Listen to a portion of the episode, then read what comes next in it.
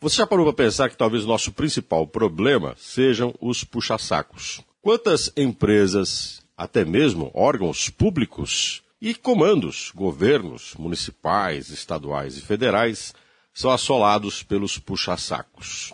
Os que querem ficar próximos do poder e por isso concordam com toda a loucura e idiotice que o líder faz, atitudes que toma.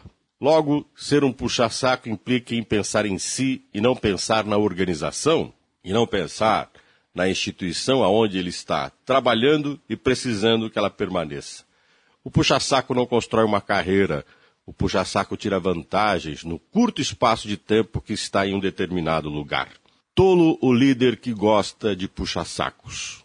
Tolo o líder que gosta de quem concorda com ele. Aquele líder que acorda de manhã com uma ideia absurda porque acha que é bom, fala para os seus imediatos e todos concordam, mesmo que uma grande parte fique pensando essa ideia não vai dar em nada.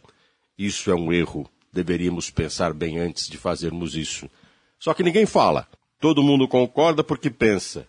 É ele quem paga o meu salário, é dele que eu posso tirar alguma vantagem. A empresa que se dane, o que importa é eu tirar a minha vantagem. Estamos tomados por puxa-sacos. Puxa-saco nunca é cobrado tecnicamente, puxa-saco nunca é cobrado de eficiência, o puxa-saco nunca tem que exercitar a inteligência.